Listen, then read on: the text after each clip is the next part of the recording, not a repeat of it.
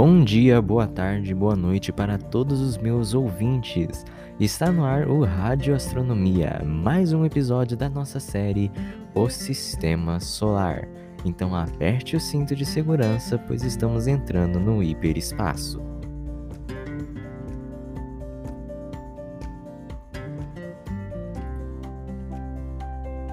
Primeira parada: Júpiter o quinto planeta mais próximo do Sol e o quarto planeta mais afastado do Sol.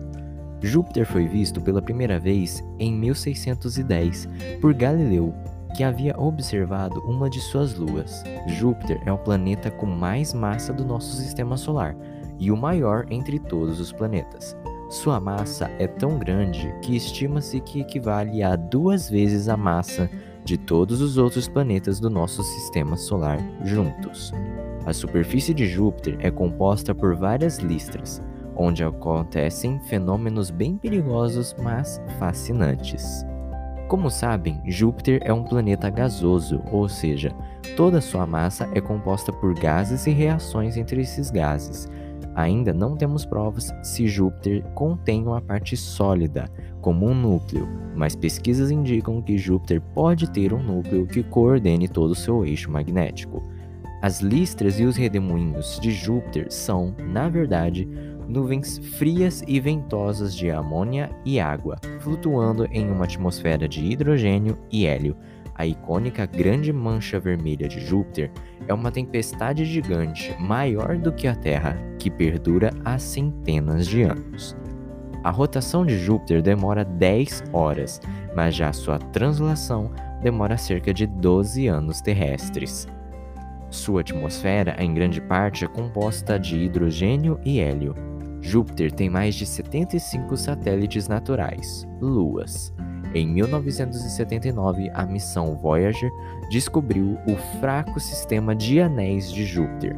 Todos os quatro planetas gigantes em nosso sistema solar têm sistemas de anéis nove espaçonaves visitaram Júpiter, sete voaram e duas orbitaram o grande gasoso. Juno, o mais recente, chegou a Júpiter em 2016. Próxima parada: Saturno, o sexto planeta mais próximo do Sol e o terceiro planeta mais afastado do Sol. Saturno é o segundo maior planeta do nosso sistema solar e o que mais se destaca são seus anéis, composto por, compostos por gelo e pedaços de rochas. Como o gigante gasoso Júpiter, Saturno é um planeta enorme feito principalmente de hidrogênio e hélio. Em estatísticas, cabem nove terras dentro de Saturno. Sua rotação leva cerca de 10,7 horas. Não é um dado confirmado, e sua translação demora cerca de 29 anos terrestres. Como Júpiter, ainda não se sabe se Saturno tem uma parte sólida, apenas suposições e estudos.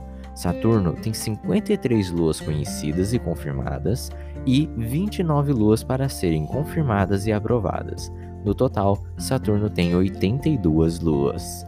Poucas missões visitaram Saturno. A Pioneer 11 e as Voyagers 1 e 2 passaram voando, mas a Cassini orbitou Saturno 294 vezes de 2004 a 2017. Próxima parada: Urano, o sétimo planeta mais próximo do Sol e o segundo planeta mais longe do Sol. Urano foi descoberto em 1781 pelo astrônomo William Herschel. Urano é um gigante de gelo. A maior parte de sua massa é um fluido quente e denso de materiais gelados, água, metano e amônia, acima de um pequeno núcleo rochoso. Urano tem uma atmosfera composta principalmente de hidrogênio molecular e hélio atômico, com uma pequena quantidade de metano.